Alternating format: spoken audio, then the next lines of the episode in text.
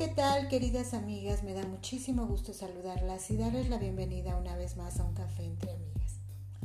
Bueno, en este, en este día vamos a comenzar la lectura de nuestro libro El don de dar con una frase muy bonita y dice así, ni el clamor de la calle populosa, ni en los gritos y aplausos de la multitud, sino en, nosotros mismos está el triunfo. Henry Wadsworth Longfellow. Bueno, y seguiremos hablando de los talentos y en la filosofía occidental, Aristóteles es el primero en advertir sobre la importancia de desarrollar nuestros talentos y concebir nuestro potencial más alto. Para Aristóteles el hombre es un animal racional y al igual que otros animales tiene ciertas necesidades fisiológicas que deben ser satisfechas. La necesidad de alimento y seguridad, por ejemplo, es una de ellas. Pero lo que hace que el hombre sea único, lo que lo distingue de las demás formas de vida es su habilidad para razonar y para contemplar. Lo que debe ser desarrollado y concebido es la capacidad, si en verdad queremos vivir bien y ser plenos. Se trata de lo que es propio para todos que radica en la mejor parte de su naturaleza y que además resulta más placentero, placentero, dice Aristóteles. Es la vida que concuerda con la razón, aquella que será mejor y más placentera para el hombre, ya que la razón en el hombre es el sentido más alto por sí mismo. Por lo tanto, esto redundará en una vida más feliz. Esto no es decir que uno tiene que convertirse en filósofo para poder ser feliz. Aristóteles era lo suficientemente tolerante como para reconocer que las diferentes personas tienen diferentes intereses intelectuales y contemplativos. Por ejemplo, una persona podría interesarse por la medicina, la política, el arte, la ingeniería cualquier otra profesión que requiere algún grado de pensamiento y atención. Lo que es importante es que uno persiga el tema por el cual tiene mayor afecto, ya que esto le llevará a obtener mejores resultados. Es decir, todo aquello que a cada uno le complace hacer.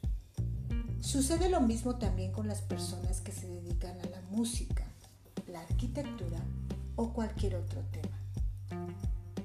Su progreso en sus áreas particulares está relacionado con el placer que obtiene de ellas. El placer ayuda a incrementar la actividad y hay una íntima conexión entre el placer y la actividad que éste perfecciona.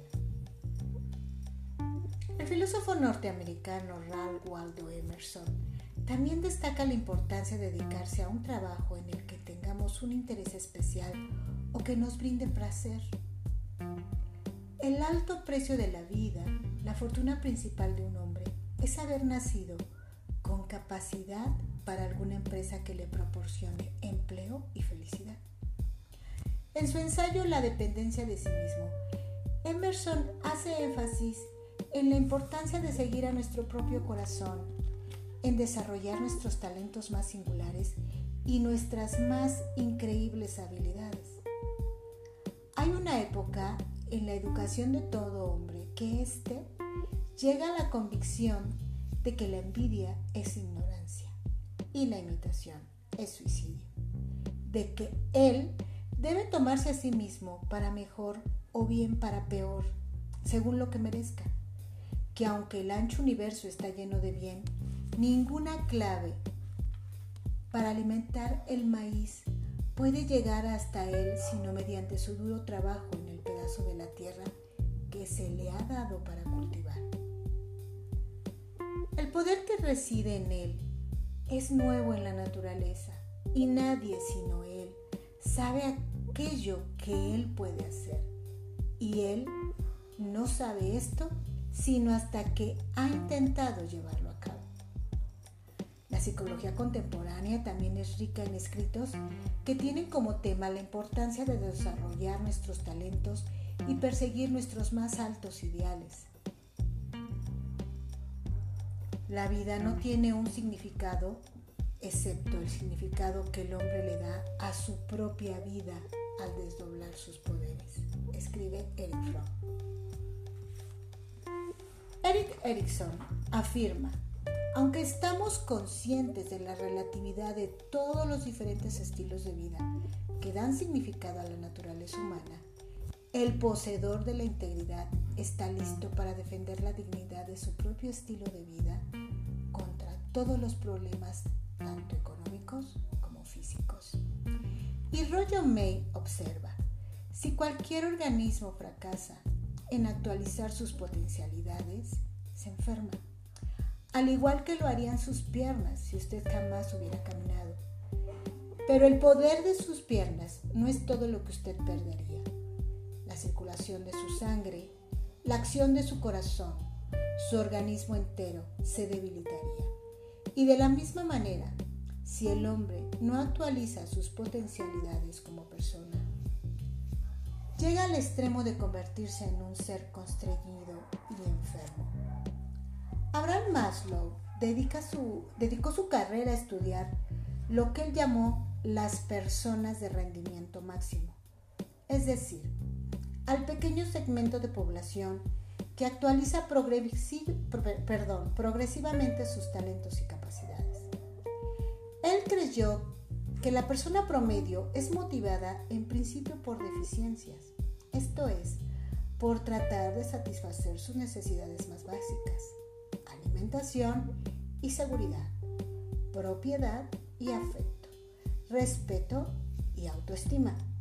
Mientras que estas necesidades son satisfechas, de cualquier modo, la persona saludable es motivada por su necesidad de desarrollar y actualizar todas sus potencialidades y capacidades. Esta persona tiene un sentido de propósito o misión y continuamente lucha para concientizar ciertos valores que él mantiene como correctos por medio de su trabajo y de su conducta. Si una persona ignora sus necesidades superiores, las cuales Maslow consideraba tan importantes para el bienestar total de la persona como las necesidades básicas, entonces nunca estará satisfecho o en paz consigo mismo.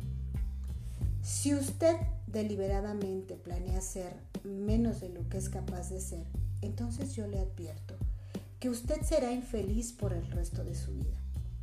Usted evadirá sus propias capacidades, sus propias posibilidades.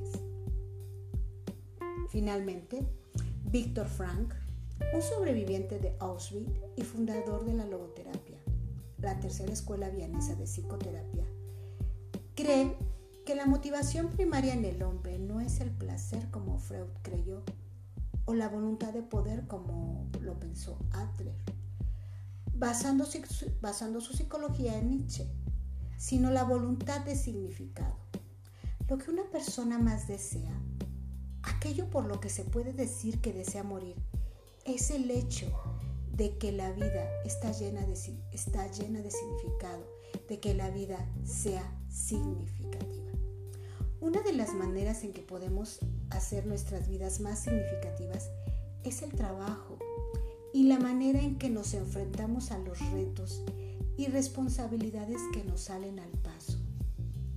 Con su destino único, cada hombre se pone de pie, ya sea para hablar o a solas en medio del cosmos. Su destino no volverá. Nadie más tiene las mismas potencialidades que él, ni a él mismo se le darán por segunda ocasión. La labor completa de cada individuo es relativa a su unicidad y singularidad. El radio de actividad no es importante. Lo que sí es importante es si él rellena el círculo de su actividad. Salud mental, de acuerdo con Frank, está basada en un cierto grado de tensión la tensión entre lo que uno ya ha logrado y lo que uno aún tiene que lograr, o el espacio existente entre lo que uno es y aquello en lo que uno debe convertirse. Admirablemente, Frank encontró mediante su maravillosa experiencia como prisionero de guerra que esta tensión puede ser un factor de vida o muerte. En los campos de concentración nazi, escribe él, uno podría haber sido testigo de aquello que sabían que tenían una labor esperando a ser cumplida y eran los más aptos para sobrevivir. Citando el aforismo de, Nietzsche, aquel que tiene por qué vivir puede superar casi cualquier cosa. Frank da crédito de su propia sobrevivencia, particularmente cerca de un final fatal, debido a una fiebre tifoidea, con su deseo de reescribir un manuscrito que los, nazis le confiscaron cuando entró al campo. Con tantas voces de sabiduría, los grandes escritores, pensadores y líderes espirituales de todas las épocas, dándonos consejo para desarrollar nuestros talentos más sorprendentes, para expresar nuestra unicidad e individualidad y para hacer que nuestro trabajo se convierta en un regalo para Dios y para el mundo en que vivimos.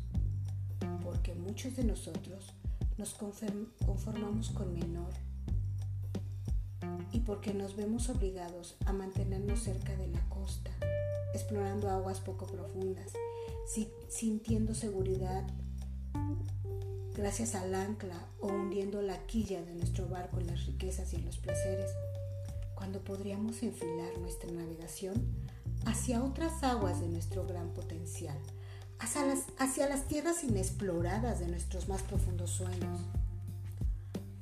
Pues bien, terminamos esta lectura con, un, con una frase preciosa de Albert Schweitzer. Cada acto desesperanzado hacia nuestro ser interior es una mancha en nuestras almas continuamos desesperanzados, nuestras almas son heridas eventualmente y lentamente se separan de nosotros, sangrando hasta morir.